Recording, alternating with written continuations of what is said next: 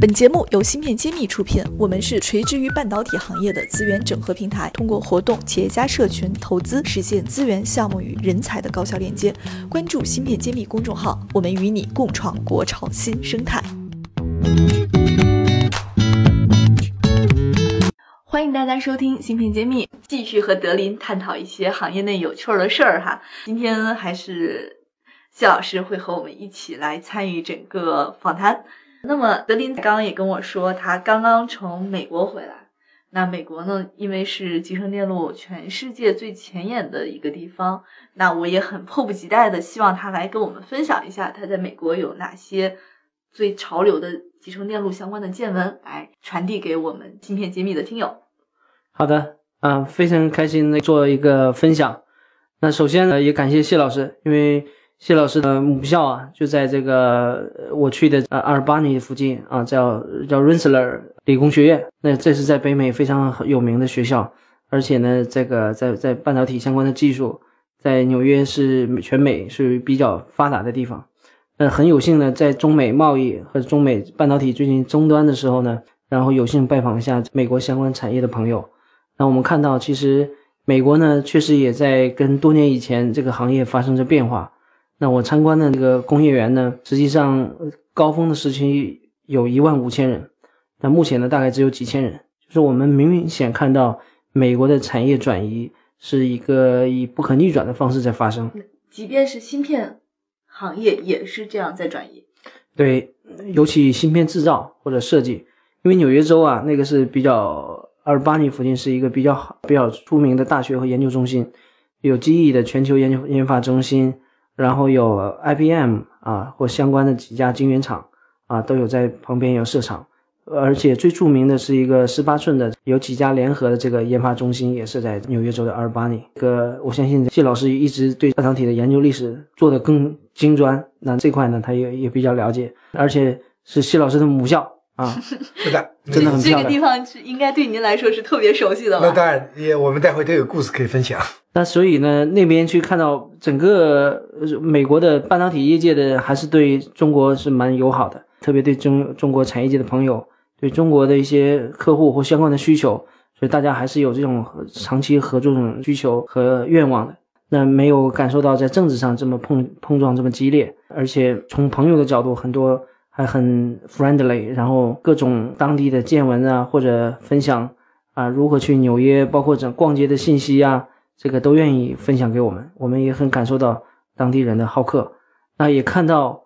一座六十六十年代就有的晶圆厂演变，然后呢，经历了高峰，美国看到最顶峰的半导体发展的时期，也有现在逐渐在往日本、韩国转移之后，稍微落许有点落寞这种感觉。其实也都能感觉到，就我们看到呢，在美国的这些朋友从事半导体业界的少部分有已经有很多华人和印度裔的工程师，大部分呢还是在五十岁，可能甚至还多六十岁的工程师蛮多的。就看到美国其实年轻人已经不太从事半导体相关的产业了，这是看到一个比较大的变化。哇，这家这个工厂应该是技术也算是全球相对比较先进的吧？没错，那即便是这样，也没有很高学历或者非常大量的年轻人去加入。目前看到是这样，只有少部分持绿卡的华裔啊或者亚裔啊有新的工程师加入。对，所以这种我们从这个来推测，就是说，其实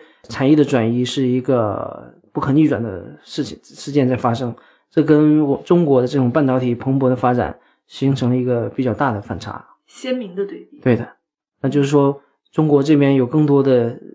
钱和先进年轻的工程师在从事相关的行业，可是美国呢，更多去做新闻或者 Facebook 或者 IT 更多相关的。那对于半导体，更感觉实际上是一个传统的制造业了。对，它虽然用的技术还是很很很高端，但是对人才的吸引力已经有所下降了。芯片揭秘栏目组现将每期音频整理成文字，并在公众号发布。想获取文字版内容，请关注公众号“茄子会”，更多精彩等着你。好，那这里我很迫不及待的想让谢老师讲一讲，当年您在那儿读书的时候，那个厂是什么状况？是不是在鼎盛期呢？那是在八十年代，美国的东部啊是集成电路的重镇，呃，那边有著名的贝尔实验室，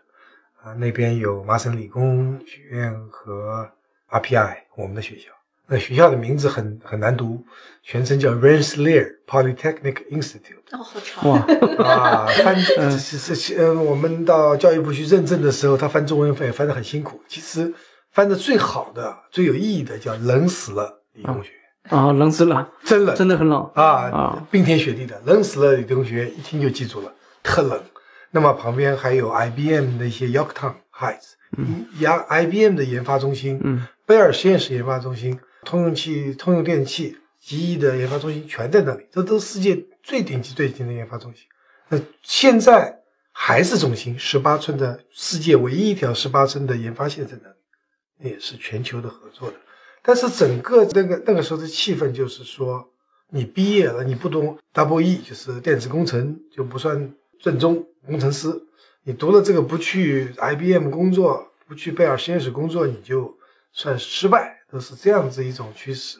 那时候英特尔还不算回事儿，那个时候也没有什么谷歌、Facebook 这样的公司值得觉得是最好的选择。谷歌不存在，那时候没有谷歌，也没有 Facebook，那时候就是贝尔实验室 IBM。所以那个时候我们读书就要目的就要将来能够进贝尔实验室，进 IBM，进机翼工作。当然后来的变迁是不，这三个地方我们都没有去，直接往加州跑，因为后来的芯片、集成电路发展产业都在硅谷。嗯呃，那个时候是东部为主，那个时候是从波士顿、纽约，我们旁边的还有 Washington D.C.，就是美国首都都在那里。所以那边最近这这十年真落落魄了，主要的所有的那个红火的都跑到硅谷、加州去了。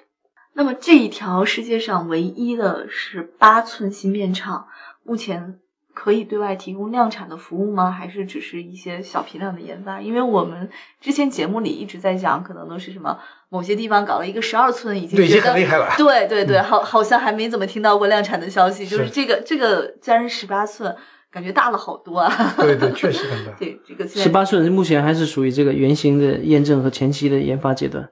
还没有进入大量产的阶段，因为主要是设备投资加上一个产能需求，加上大规模量产，特别是硅片的相关的这种研发，还还没有做到稳定大规模量产。对，也就是它原材料可能什么都没有特别搞定的。还是先导性的研究。据我所知，啊是的，我的了解也是。其实，呃，两年前我和杨世宁博士一起去参观过这条线。当时我们三个人一起去母校，去 RPI，去 Rensselaer，然后呢，之后就我们参观了一下这个研发中心。呃那么当时我们还杨博士还带了一个很传奇的人物，这个人叫 Sanford Chu。Sanford 呢，今天还在长江存储，是做的 advisor。想当年是 IB IBM 的一个是个高级主管，那么他今天他进了 IBM 这个十八四年研发中心，所有人都很很尊重他，老前辈是个华人。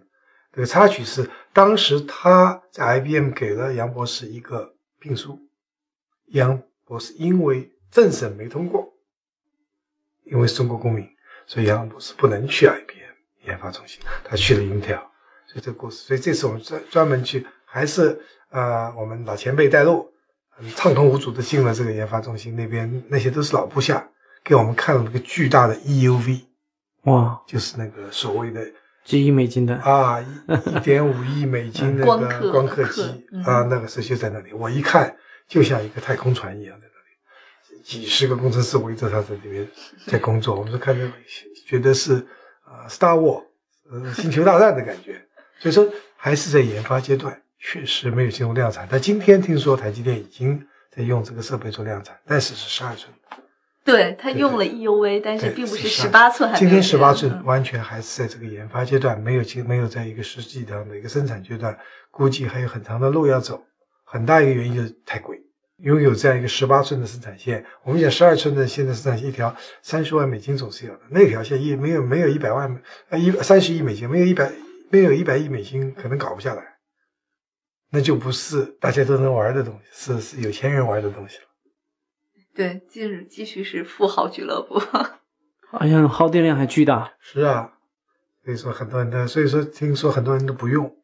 所以实际上可能它会打破最开始人的认知，本来以为越大可能是越便宜，但实际上拥有这个东西的成本就越来越高是的。在我们这边行业里讲的一个名词就叫呃 COO，叫 Cost of Ownership。用人用的很好，但拥有它是很贵的。然后我们有豪车，我开起来很舒服，但你拥有这部车，维持这部车的费用可能很贵。就在你买车的时候没想到，然后你买这部车就这部车的钱，没想到拥有这部车的钱，停车费也很贵，那加油也很贵，维去维修也很贵。在在我们生产线里非常讲究这个 COO，你要算一下，你这个拥有这台生产线或者拥有这台设备的钱，不光是买设备的钱，还是未来你要维持每年还有维持费，那个费用可能会很高。所以我们这是和和买车是一样的。嗯，好了，听起听起来这个事情也是一个比较前沿的一个事情。那么我们很感谢德林给我们带来这么有 sinh 生动感的一个分享。那么我们下期再见了。好，谢谢，谢谢谢老师下。期再见。